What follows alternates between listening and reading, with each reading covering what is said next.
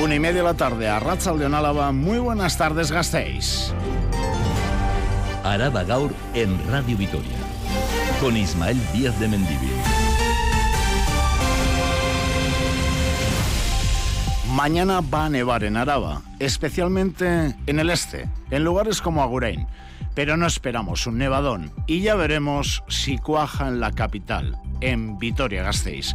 Mañana nieve sí, pero no mucha. Y mañana nuevo paro en Tuvisa a pesar de que el Comité de Empresa de los Autobuses Urbanos de Vitoria-Gasteiz reconoce que se han dado avances tras la última propuesta del gobierno municipal. Mientras, en la Bastida, Euskal Herria Bildu promueve una moción de censura para desalojar al Partido Popular de la alcaldía de la Bastida. Para que prospere, la formación soberanista necesita el apoyo de la plataforma ciudadana La Sabay, extendida del PNV tras las elecciones, y La Sabay se lo está pensando. Antes, esta misma mañana, ocho trabajadores han resultado afectados de intoxicación por monóxido de carbono en la calle Dato. Tres operarios de la obra que se realiza en el antiguo edificio de Hacienda han tenido que ser trasladados al hospital. Ha ocurrido pasadas las 11 de la mañana por la mala combustión de un generador. Y también ha afectado a comercios y edificios cercanos. De hecho, una vecina ha tenido que ser atendida en la misma calle. Antes de ir con los deportes, recuerden que Euskadi estudia la legalidad de la obligación de las mascarillas en los centros sanitarios. Y en cultura, balance del Artium. En 2023, 86.300 visitas. Y ahora sí, deportes, Rafa Unguía, Arrachaldeón. Arrachaldeón. Bueno, deportes con dos ciudades, Mónaco, Bilbao y un nombre propio, Javi López en Radio Vitoria. El Mónaco va a volver Basconia a la competición después del mazazo que supuso quedarse fuera de la Copa. Es un equipo muy físico, no se le da bien a Basconia. Vamos a ver si hoy eh, da la sorpresa el conjunto de Dusko Ivanovic, que está igualado ahora mismo con el equipo monegasco en la clasificación. Será hoy a las 7, a las 2 eh, y cuarto, entre 2 y cuarto y 3, escucharemos a la primera voz del vestuario albiazul que valorará la eliminatoria de Copa ante el Athletic el próximo martes, 9 de la noche San Mamés. Javi López, uno de los futbolistas más en forma de entre los de Luis García Plaza, va a estar con nosotros para hablar de ese partido, de los tres viernes decisivos que vienen en definitiva de una muy buena temporada del eh, Canario y también escucharemos algunas voces que nos quedaron pendientes del fin de semana, por ejemplo, las de eh, jugadoras de Araski que lograron un triunfo espectacular ante Uni Girona. Todo eso a partir de las 2 y cuarto, Isma. Es que recasco. Escuchan en Radio Vitoria, Araba Gaur, en el control técnico, John Miquel Careaga. Estamos, sí, a martes 9 enero 2024. Les habla Ismael Díaz de Mendivil. Araba Gaur.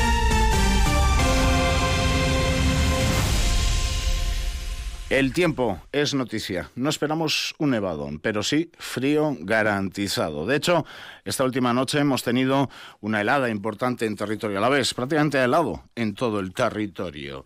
Y han sido 8 grados bajo cero en Iturrieta. Hablamos prácticamente de mil metros.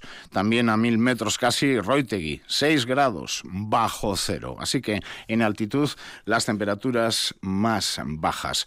Y tras esa helada, en Vitoria estáis rondando los cero, hemos andado, y las nieblas, vemos en algún momento algún claro, aunque siguen las nubes, porque en las próximas horas va a aumentar la nubosidad, lo estamos viendo.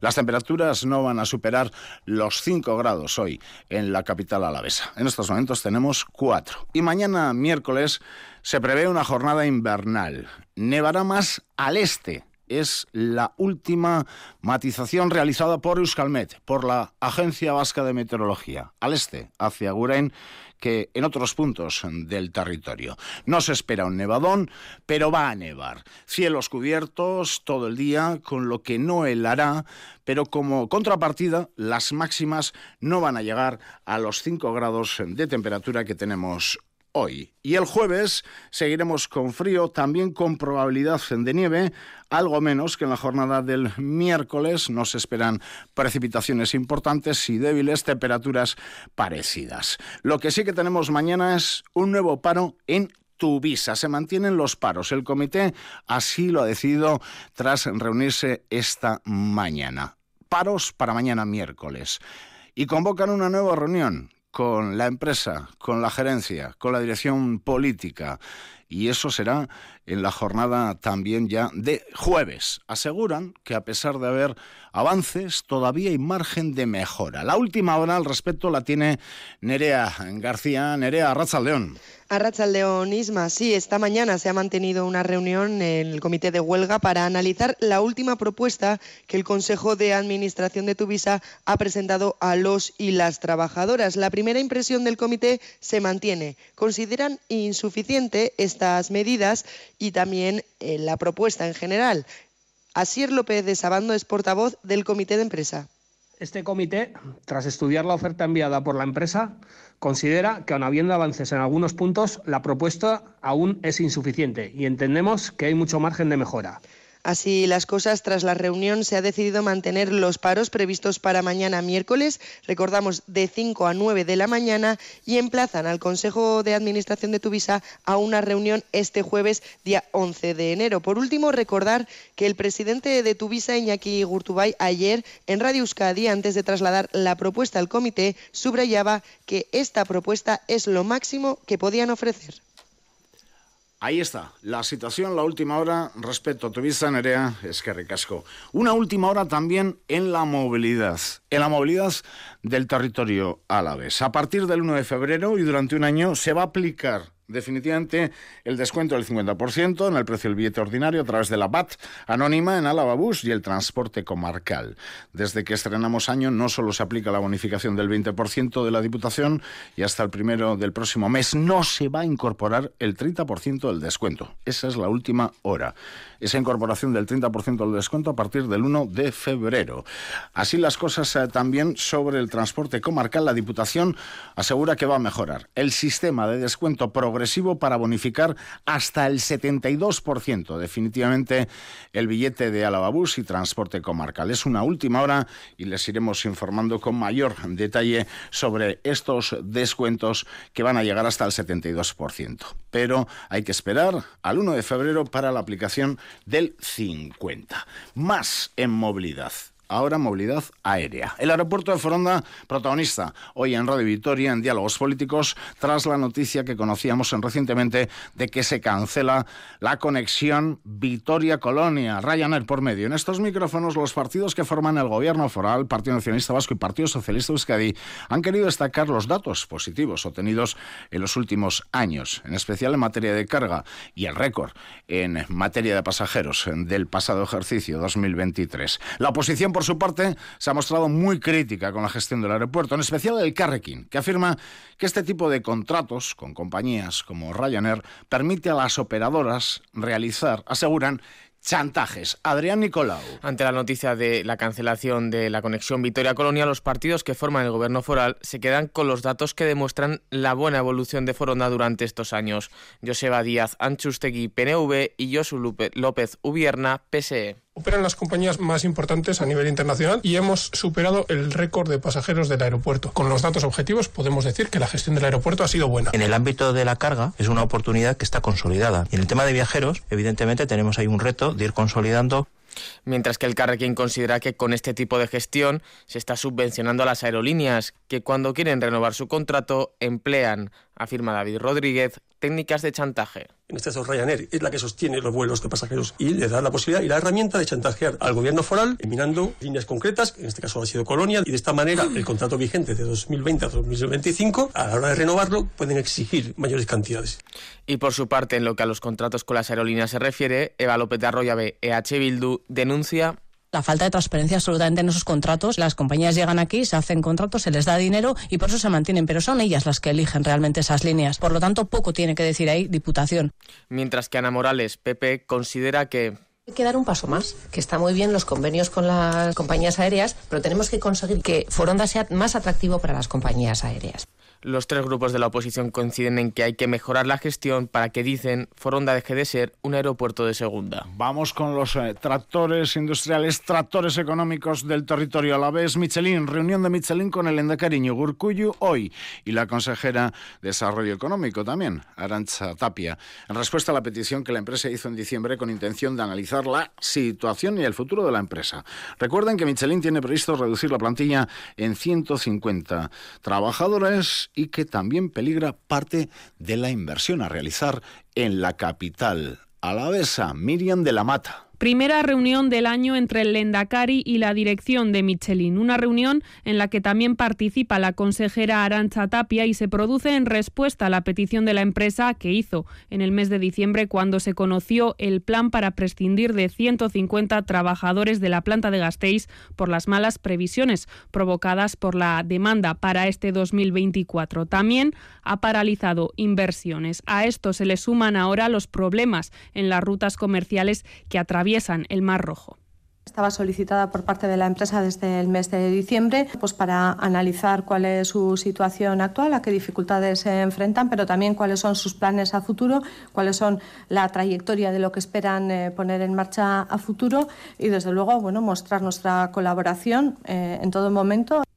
Esta reunión se enmarca en un momento en el que el pasado viernes se anunciaban nuevas paradas de producción por falta de caucho que afectarán a 674 personas. Se desactivarán nueve turnos de trabajo el fin de semana del 20 de enero y estos paros se suman a los ya anunciados para los días 13 y 14. Y la otra gran factoría en Vitoria 6, Mercedes, ha retomado hoy su producción después de la Navidad.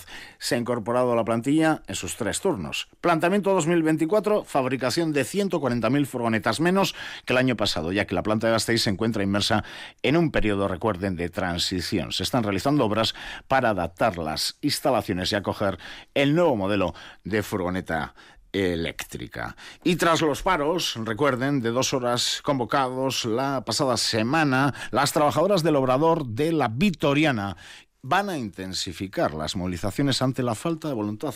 Consideran falta de voluntad negociadora por parte de la empresa. Actualmente siguen reunidos en el PRECO, Servicio para Solucionar Conflictos Laborales dependiente del Gobierno Vasco. Y a las seis y media de la tarde tienen asamblea. Si no hay nuevas cuestiones, si no se llega a un acuerdo, el jueves van a realizar un paro total de todo el día en el Obrador Miriam.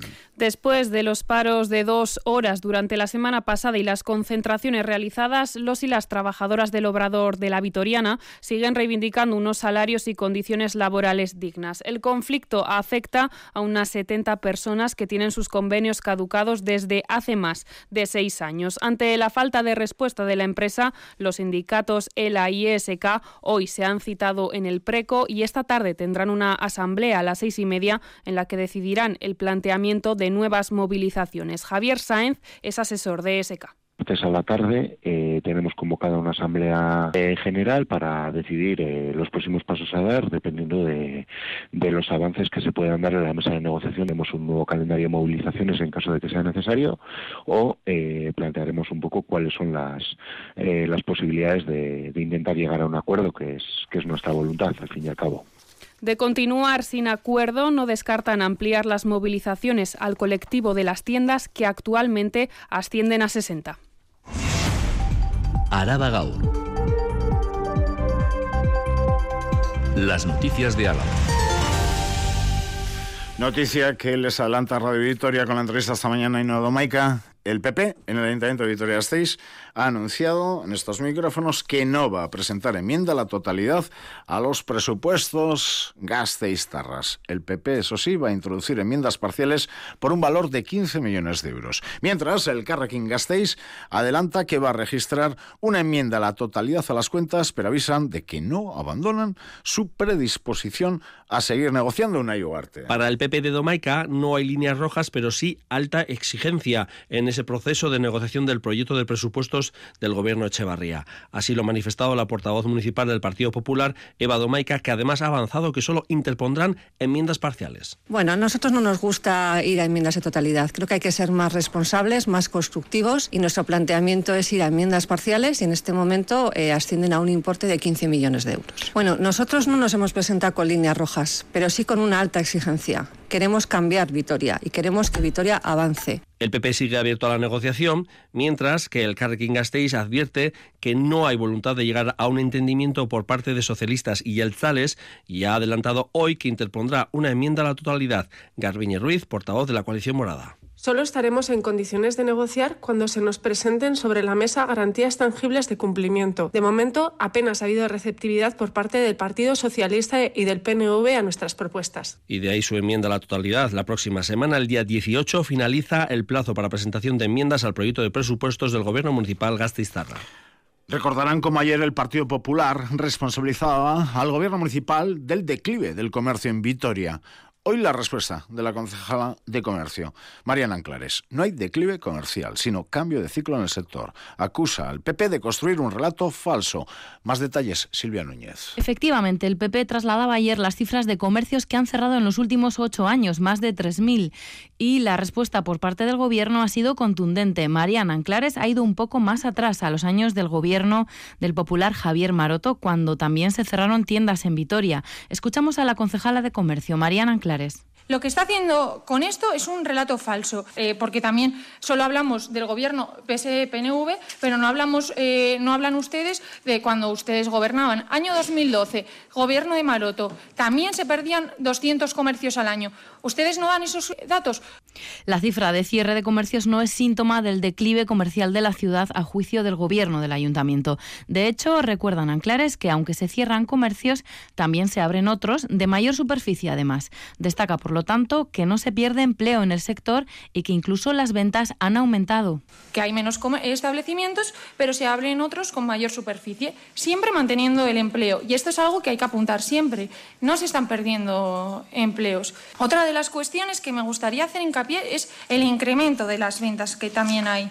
Entonces, eh, ante estos datos, el Gobierno municipal considera que no estamos ante una declive comercial, Explica la concejala la situación actual del comercio con un cambio de ciclo. Estamos ante una remodelación profunda del negocio, afirma, que afecta de forma global a las ciudades del entorno y no solo a Vitoria-Gasteiz. Más en Comisión Pública esta mañana. Se retrasa la puesta en marcha del muelle de carga soterrado para el corte inglés. Según el plazo inicial, debería estar ya concluido. Pero tal y como denuncia el Carrequín, el ayuntamiento acaba de firmar un convenio que le da margen a la empresa para concluir las obras en el año 2027. Preocupación, también descontento, es lo que ha mostrado Garbiñe Ruiz, portavoz del Carrequín. Denuncia trato preferencial del ayuntamiento hacia el corte inglés y las grandes superficies. A nosotros nos preocupa porque realmente creemos que, que estamos aconteciendo a un trato preferencial hacia el corte inglés en el que, bueno, ahora se le concede una prórroga para la finalización de las obras del soterramiento, pero ya hemos estado cuatro años de obra y esto ya debería estar en funcionamiento. Se dice una y otra vez que quieren apoyar al pequeño comercio, pero estos ejemplos revelan claramente cuáles son las verdaderas prioridades, que son priorizar a las grandes superficies. En la última comisión en la que se celebra cultura y otras materias, se anuncia que Vitoria Gasteiz va a naturalizar los patios de Aranzabela y Cástola y del Centro Público Integral Sansomendi. 160.000 euros para ello. Se suman a los seis ya llevados a cabo en 2023. Mesa de contratación, ahí entra definitivamente, irá dando pasos las mejoras peatonales que se quieran realizar en el barrio de Avechuco, barrio que también es pueblo, en su origen y dejamos la capital porque es noticia hoy la Bastida. El grupo municipal de Euskal Herria Bildu en el Ayuntamiento de la Bastida propone a la Sabay, la agrupación independiente creada por ex ediles del PNV, presentar una moción de censura para desalojar al Partido Popular de la alcaldía. Para la formación soberanista en este municipio hay una mayoría en número de concejales para conformar esa mayoría de tres la Sabay, dos de H. Bildu frente a los cuatro del PP. El alcalde, Daniel García, asegura que esta iniciativa no tiene ningún sentido, Unai. Euskal Herria Bildu de la Bastida ha dado un paso al frente y plantea una moción de censura para desalojar ahora al Partido Popular de la alcaldía Bastidarra. La coalición soberanista ha propuesto esta iniciativa a la plataforma independiente La Sabay, integrada por los tres concejales que dejaron el PNV después de que los yelzales renunciaran a presentar su candidato a alcalde allá por junio. La coalición de EH Bildu, Lere Garballo, asegura que apuestan por un gobierno progresista y consideran que cuentan con la mayoría social del municipio. Gure herrian nahi degulako gobernu progresista bat, aurrerakoia eta ezkertiarra. Orduan horregatik egin dugu eta uste dugu gehiengo soziala daukagula Desde la Sabay apuntan que la propuesta les acaba de llegar y que en breve darán una respuesta. Mientras, el primer edil de la Bastida, el popular Daniel García, dice que la moción de censura no tiene ningún sentido. Hay que ser un poco serios, hay que tomar a la gente como gente adulta, pues tendrán que ser consecuentes con esa decisión, salir por la calle y explicarla. El PP en La Rioja cuenta con los ayuntamientos de Baños de Ebro y La Bastida. Y mirando a actividades de ocio, cultura, pues Vitoria 6 no va a organizar este año el Umbra Like Festival, festival de iluminación que en la capital alavesa se ha celebrado durante tres años con la intención de introducir a ciudadanos y visitantes en el mundo del arte lumínico. Desde la Diputación nos anuncian que en 2025, el año que viene, el Umbra volverá a las calles de Gasteiz y lo harán para que sea una cita anual, Edurne Trascastro. El Festival de Iluminación Umbralight Festival consigue un éxito de público en las calles de Vitoria-Gasteiz. Ha cumplido ya tres ediciones desde que nació en 2019. Se celebró también en 2021 y en 2023 con carácter bianual debido a la pandemia. Este año no contaremos con este festival que tradicionalmente ilumina en febrero la capital alavesa a través de expresiones artísticas, intervenciones en el espacio urbano y nuevas tecnologías. Un evento que se desarrolla durante tres días y que la Diputación de Álava consigue considera importante. De hecho, la diputada de Turismo, Cristina González,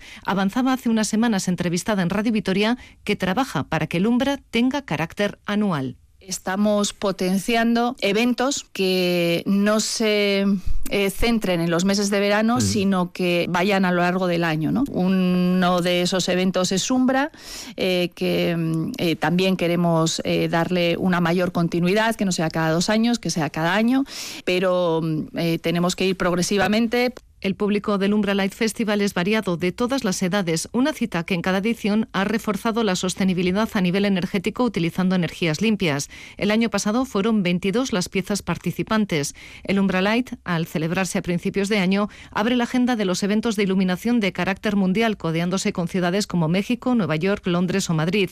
Este año no se celebrará. Esperaremos a 2025. Esto es Araba con Ismael Díaz de Mendivil.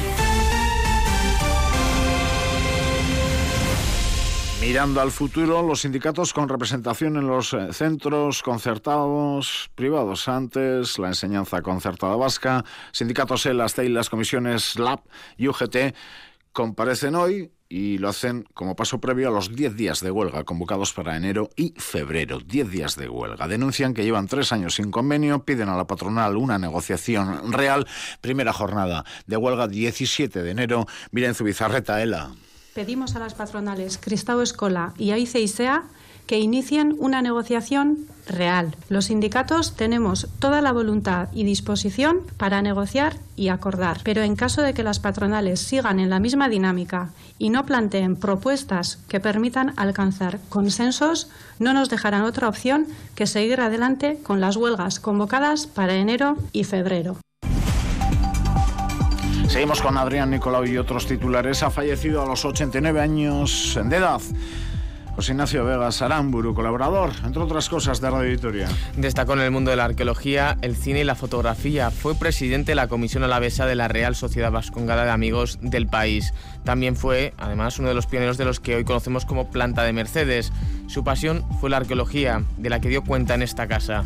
Así hablaba sobre el Cronlech de Mendiluce en la Sirredentia en 2015. Pues allí nos vamos a encontrar una cosa realmente impresionante, con un círculo de unos 10 50, 10, 30 de, diámetro, formado por un montón de piedras, entre 70 y 80, en la que destacan cuatro grandes piedras o menires. Y entonces, en este caso, hay cuatro enormes piedras. La más grande tiene 3 metros y la más pequeña 1,20 216 reses de vacuno ya muertas por el COVID, el llamado COVID de las vacas en el territorio alavés. Desde que se detectaron los primeros casos el pasado mes de septiembre, la enfermedad hemorrágica epizoótica sigue propagándose en las explotaciones ganaderas. A día de hoy, el número de animales afectados por esta enfermedad vírica son 1.865, de los cuales han fallecido 216. El número de explotaciones en las que se ha detectado esta patología son 227. Iruña Velella Marchan convoca una manifestación el 28 18 de enero para proteger, dicen, el yacimiento. Sí, denuncian que la Diputación Foral de Álava está realizando un uso excesivo de la excavadora, destruyendo parte de los restos arqueológicos. Subrayan además que no es la primera vez que sucede. Por todo ello, se manifestarán el próximo 28 de enero a las 12 del mediodía en la Diputación Foral de Álava. Araba Gau. Cultura.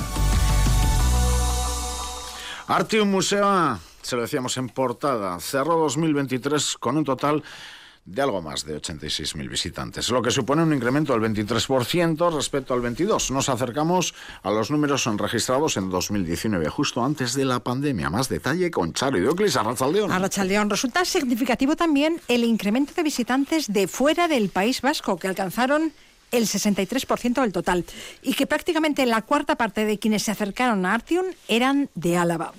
En relación a la programación del museo, Artium puso en marcha pasado año varios proyectos nuevos muy significativos, entre ellos la instalación en su espacio público de la obra Números Primos de Esther Ferrer, incluido en el programa Plasaratu. Catalina Lozano es la comisaria jefa de Artium. Definitivamente fue un año muy emocionante para el museo con exposiciones de las que estamos muy muy orgullosos y además eh, el proyecto Plazara Tú que ha ido creciendo y consolidándose el 2023 con la instalación permanente de la obra Números Primos de Esther Ferrer que ha sido un esfuerzo importante se organizaron asimismo exposiciones monográficas de artistas como Alejandro Cesarco, Carolina Caicedo, Julia Espínola, Rafael Lafuente o Nerea Lecuona. En el ámbito patrimonial, Artium recibió en donación dos importantes archivos personales, los de Rafael Lafuente y Néstor Basterrechea. Y 2023 fue también un año de intensa colaboración internacional, ya que sus principales exposiciones fueron fruto de coproducciones con centros de arte del Reino Unido, Portugal y Francia.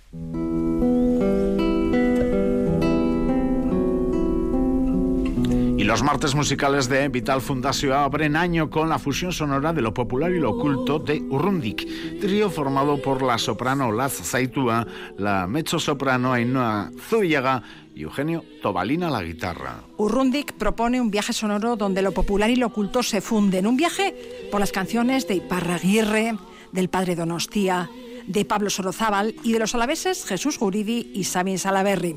Música intimista, expresiva y siempre evocadora a una y dos voces con acompañamiento de guitarra.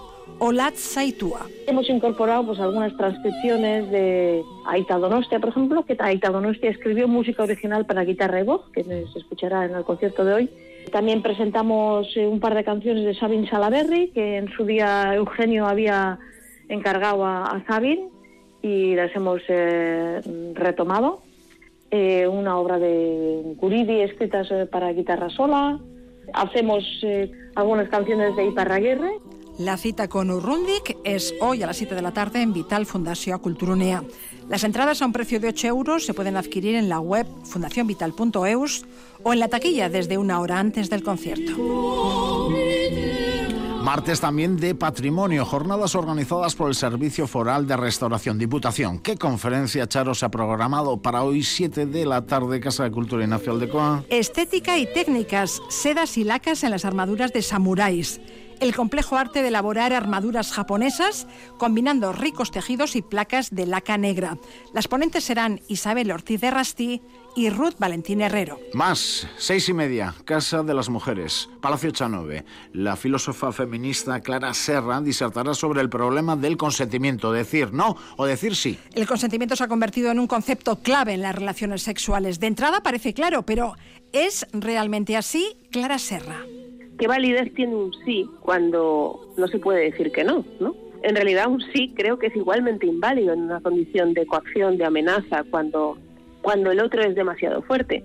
Y una de las preguntas creo del presente es, ¿qué significaría este giro hacia el sí si es bajo, digamos, el presupuesto de que el no es muy difícil de decir o de que el no está invalidado o que el no es imposible para las mujeres? Bueno, y caña, los martes Orbain retoma el ciclo documental. 7 de la tarde, proyección en su local, Navarro Villoslada número 8. Yated, Gigi, Aline and the Murder Junkies del director Todd Phillips. Sí, narra la vida y obra de Gigi Allen, el músico más brutal del punk que se revolcaba en sangre y lanzaba excrementos al público. Y hoy también se retoman las proyecciones del Cineforum Gasteiz en los cines Florida. A las siete y media, ¿Dónde está la casa de mi amigo? Película escrita y dirigida por Kiarostami. Muy bien, Charo. Ahí tienen la agenda, ahí tienen el balance de visitas Artion, ahí tienen la cultura, el pulso diario de Charo y Doclis. Un último apunte. Tenemos una cita en el Parral hoy a las ocho y media con Arch. Perfecto. Ederto. Ondo San Radio Editorial.